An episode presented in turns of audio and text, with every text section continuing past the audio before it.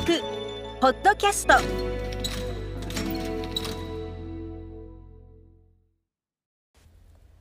印刷博物館学芸員の本田です。このポッドキャストでは印刷博物館から様々な情報をお届けします。今回は2022年4月30日に行った常設展オンライン解説日本の印刷史2をアーカイブ配信します。常設展印刷の日本史では、日本における印刷の歴史を年代順に16のテーマに分けて紹介しています。今回の解説では、印刷の日本史2古代中世、寺院で本格化した印刷を担当学芸員の河合がご紹介しました。それではここから解説をお聞きください。えー、印刷の日本史オンライン解説、えー、その2を本日はお届けします、えー、私は印刷博物館の河合と申します。どうぞよろしくお願いいたします。はい、えー、印刷の日本史、えー、これが今、私どものリニューアル後の常設展示のメインとなるんですが、1200年を超える日本の印刷文化の形成、発展の歴史を紹介しております。古代から現代まで16のテーマと4つのコラムで構成しています。はい、16、それからコラムの4つも含めてこのようなラインナップになっています。で本日は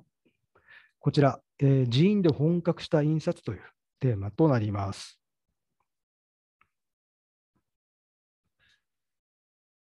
それでは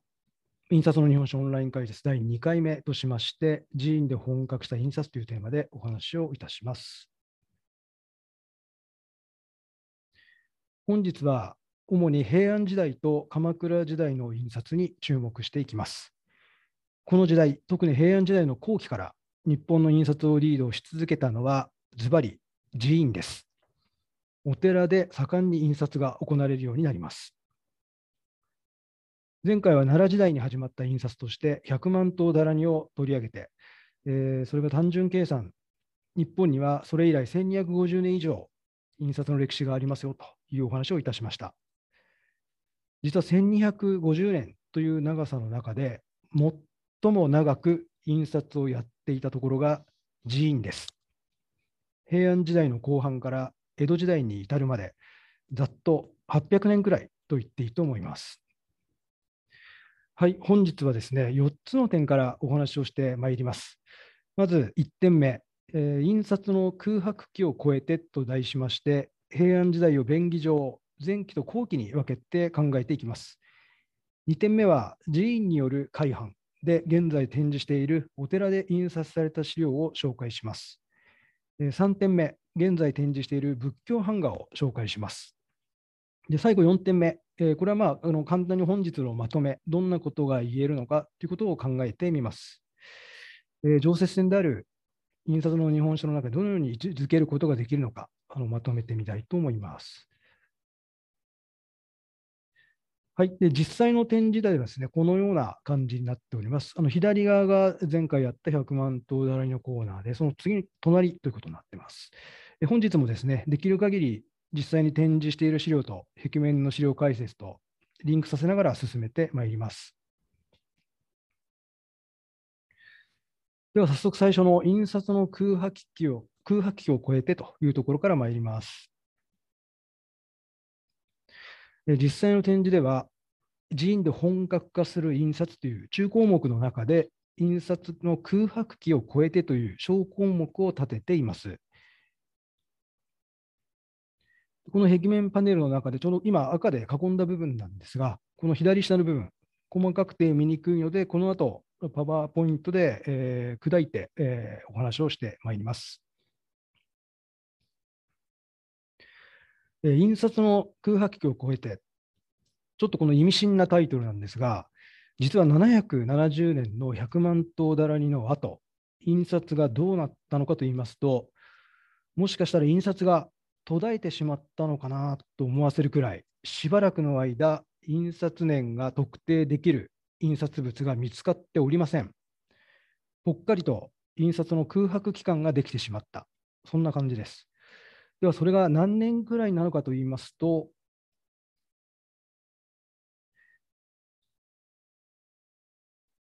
約300年です。約300年も空いてしまいます。770年から数えて283年後、1053年よりも実際には少し前ではないかと考えられているんですが、仏説六次真珠王経という印刷物が見つかっています。えー、こちらの資料は石山寺さんが所蔵されております。石山寺あぜ倉商業という形で重要文化財に指定されています。この下の文言は文化庁のウェブサイトからのものなんですが、えー、半歩の年季の明らかなものとしては、100万頭だらに次いで古い遺品である仏説六次新状況等が含まれていて注目されるという解説がされていました。ではなぜ約300年も空いてしまったんでしょうか。結論から言ってしまうと、実は理由は分かっておりません。印刷が物が見つかっていない時代のことを考えても、まあ、仕方がないかなと思う一方で、なぜなかったんだろうと気になってしまうというのも事実です。そこでここはちょっと駆け足になりますけれども、少しだけ考えてみます。約400年ある平安時代を大雑把に捉えまして、200年ずつ前期と後期に分けて、前期は印刷年の分かる印刷物が見つかっていない時代、で後期がですね、逆にそれが見つかっている時代と捉えることができます。平安時代前期ですが、仮にこの時代には印刷が行われなかったと仮定しています。奈良時代に聖徳天皇の発願によって100万頭だらにが制作されました。国家的プロジェクトというようなもう大規模なあのプロジェクトだったわけですが、この歴史的事実を考えたときに、まず私が考えたことは、なぜ聖徳天皇の後の天皇たちは印刷をしなかったのかということです。そして印刷という面から見て、奈良時代から平安時代にかけて変化したことは何だろうかと考えました。なぜ天皇による印刷が続かなかったんでしょうか。770年に聖徳天皇が崩御しました。その後に白壁王が即位して公認天皇となります。実はこの交代には非常に大きな意味があります。皇統が変わりました。聖徳天皇の崩御とともに約100年続いた天武天皇の系統が終わりました。そして公認天皇からずっと天智天皇の系統が続きます。そしてこれは令和の現在まで続いています。そして公認天皇の後に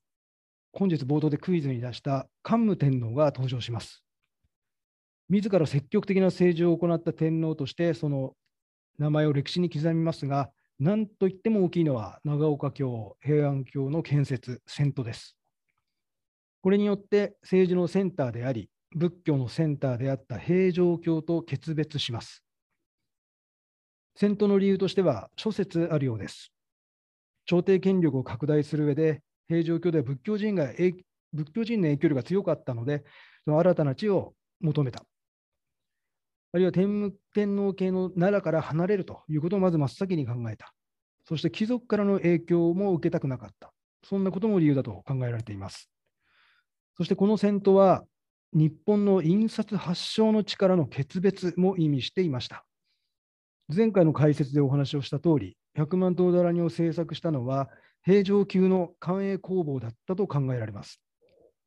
資材の調達、版を掘る技術がある人、全体の生産を管理できる人など、ハード面とソフト面で印刷物を作るノウハウが詰まった印刷現場だったはずです。桓武天皇はそれを丸ごと置いてってしまったということになります。今度は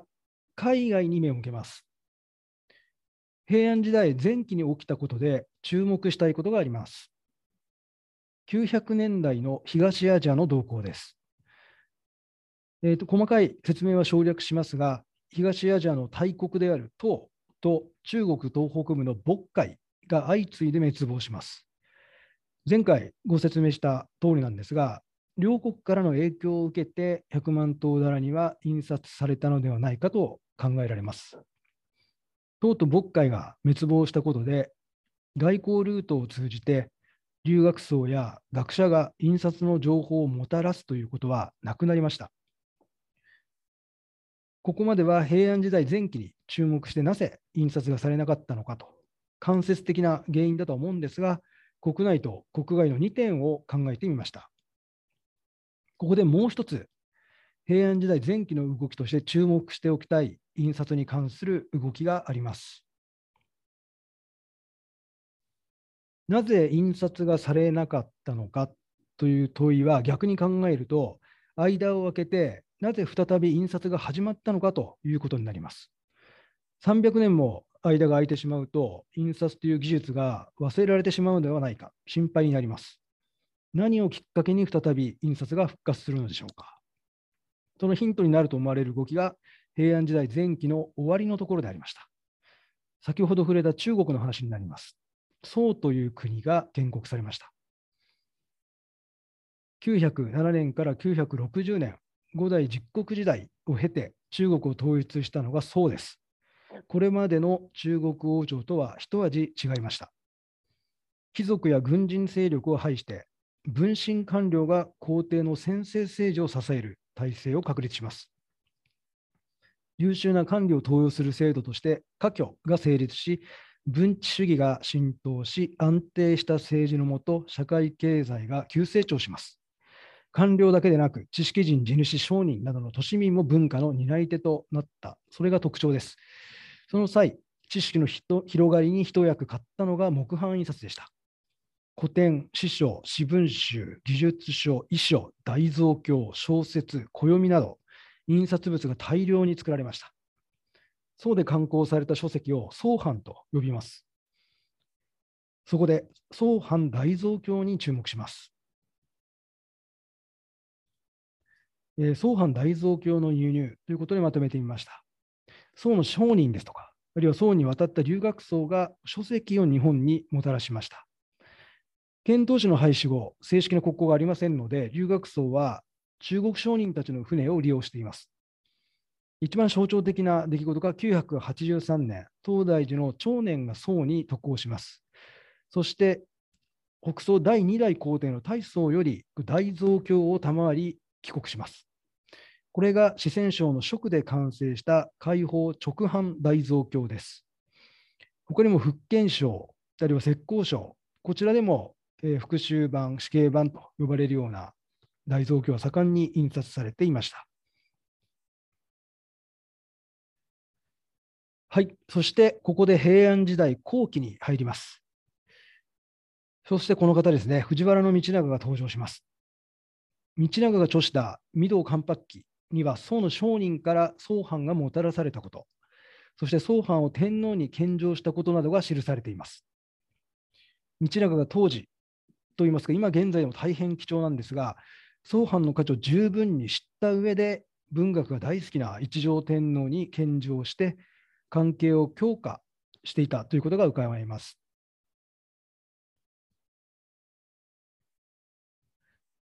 平安時代後期、ここで注目したい2点目は、すり行です。追善供養、あるいは病気の平癒を祈願して、経文をするようになりました。手でお経を書き写す写経の方が功徳が大きいと考えられていたようですが、そこに添えられるものとして、すり行にもニーズが出てきました。ここでようやく約300年の印刷空白期間を終えることができました。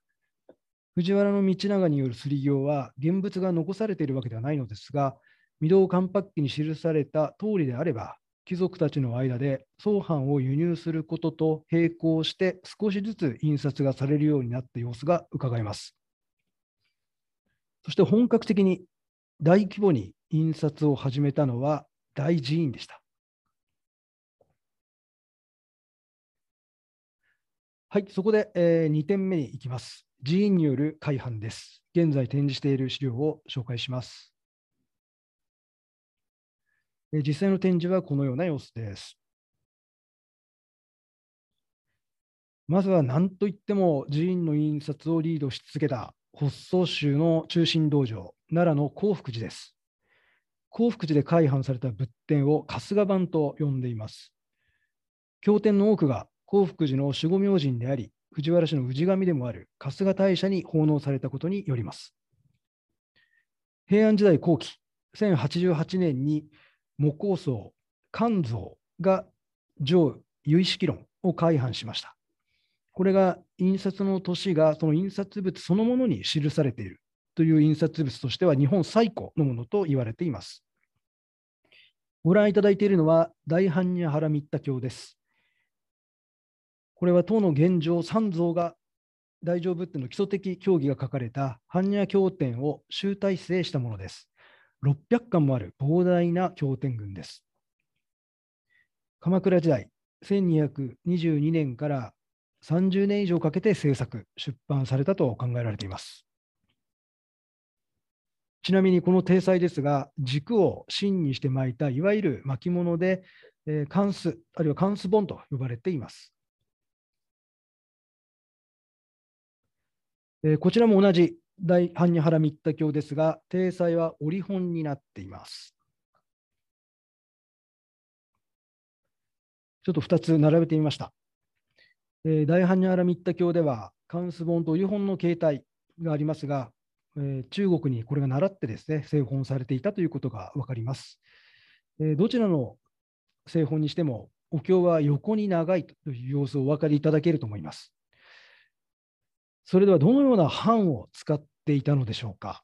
またどのように製版していたのでしょうか？実はそれを教えてくれる最適な資料を見つけてまいりました。えー、春日版の版木をこのように彫っていたのではないかと考えるのに最適な資料がこちらです。千葉県佐倉市にあります国立歴史民族博物館の第二展示室に印刷文化と名前のついた一室があります。そこで常設展示している資料が今ご覧いただいている資料です。春日版版木製作固定模型です。括弧書きで中字途中とあるように、お経など文字が書かれた用紙を裏返しにして版木に貼って、その上から版木の左の上の方ですね、えー、左側から彫り始めた様子が分かります。この後アップにした画像もご覧いただきますが、まずはこの画像で版木の大きさに注目していただきたいと思います。縦は30センチくらい、横は80センチ以上あったと記憶しております。お、行き過ぎちゃった。ごめんなさい。はい。では、これをご覧いただくと、ペタッと裏返しに貼った原稿の文字を彫り残して、文字の周りを削っていく様子がお分かりいただけると思います。書物の版木を彫ることを字彫りと言いますが、文字1個の中、文字と文字の間、行と行の間など、字彫り職人の技をイメージしていただければと思います。版木が完成しますと、その上から墨をつけて紙を置いてバレンなどでするという工程に移ります。ちなみに版木は裏面も彫って表裏有効活用することが普通です。版木材としては山桜がよく使われます。本日のオンライン解説のために特別にご許可をいただきまして画像を使わせていただいております。この場をお借りしまして国立歴史民族博物館のご関係者の皆様に御礼申し上げます。ありがとうございました。ご視聴いただいている皆様はぜひ歴博さんへ訪れてみてください。変わりまして、今度は高野版です。和歌山県の高野山の寺院で出版されたものを高野版と呼んでいます。奈良や京都の寺院版の影響を受けて、また大和や善七という今でいう印刷関係者が鎌倉時代、1201年に荒野に移住したということが、印刷出版を促したと考えられています。1253年に広報大使空海の出家宣言の書といわれる三号四域を会見が印刷したことを皮切りに、旺盛な改版事業が展開していきます。ご覧いただいているのは、大ビルシャナ成仏教書です。真言宗の秘境の一つとされる大日教の解説書にあたります。ご覧いただいている通り、文字だけでなく挿絵が入っている点も珍しいことです。木版印刷ならではという感じがいたします。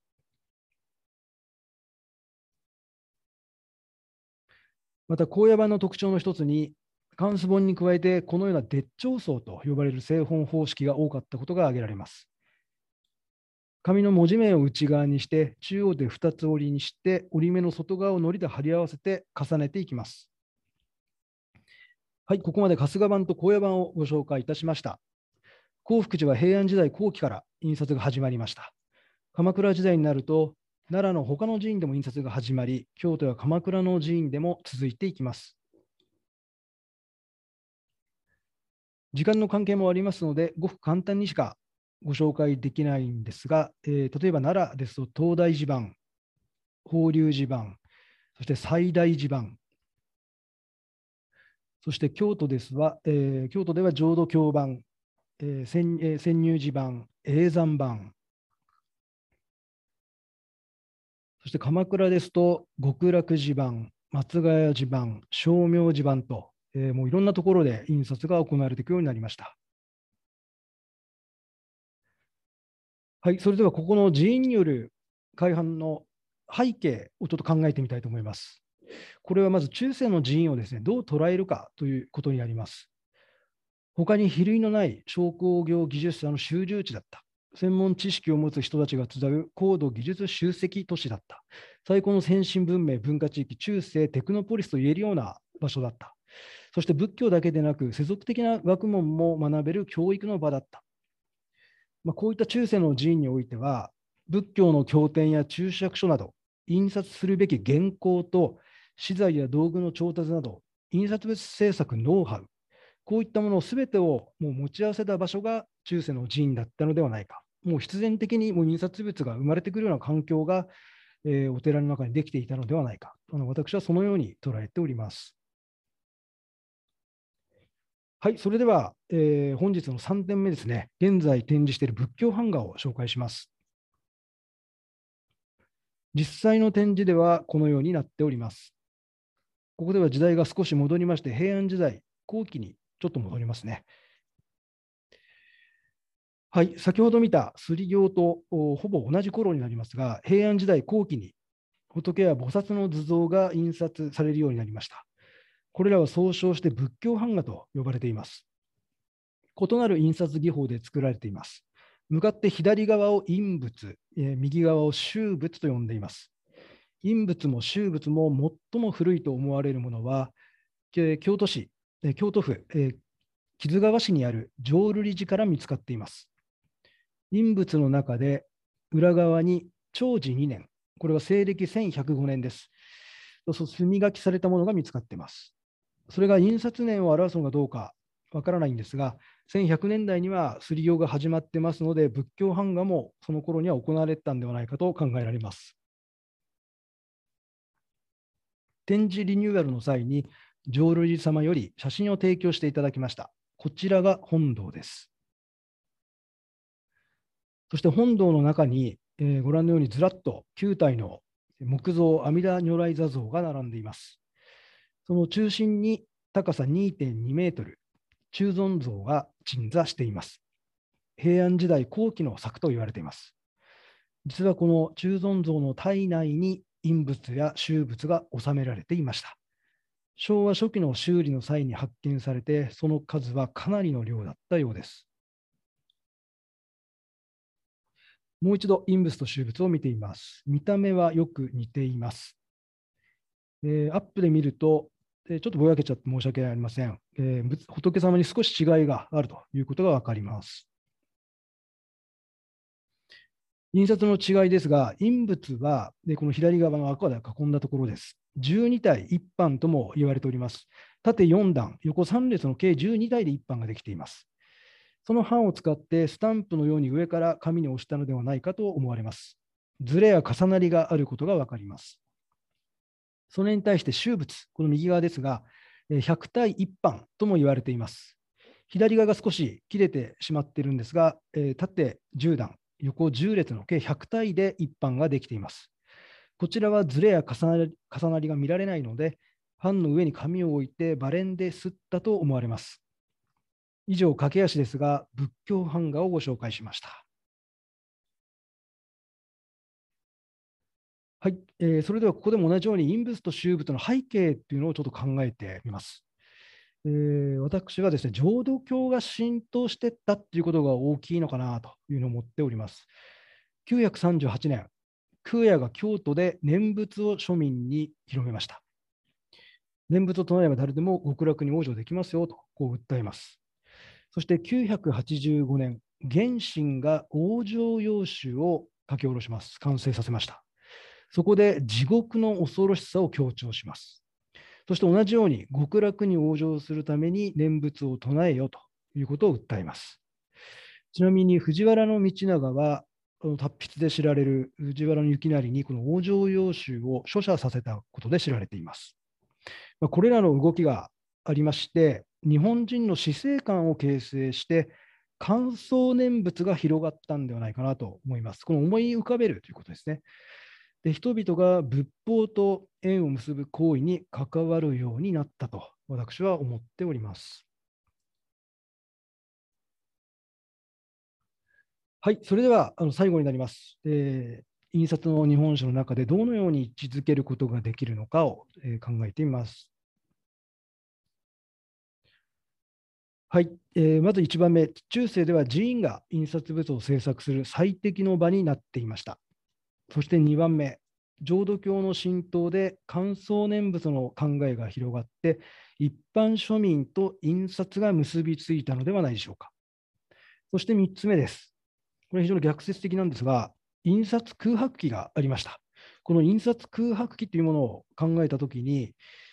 300年も空いてしまったわけですから、逆に言うと100万頭だらにがいかに先陣を切って行われた印刷だったかということを改めて感じました。以上、3点、えー印刷の日本書がどのように位置づけることができるのかということをちょっとまとめてみました。はい、それでちょうどお時間ですかね。はい、それではこれで、えー印刷の日本史オンライン解説第2回目を終了といたします。えーコロナ、まだまだあの予断を許しませんけれども、ぜひ寺院で本格化した印刷、この展示を見にいらしていただきたいと思います。ご視聴誠にありがとうございました。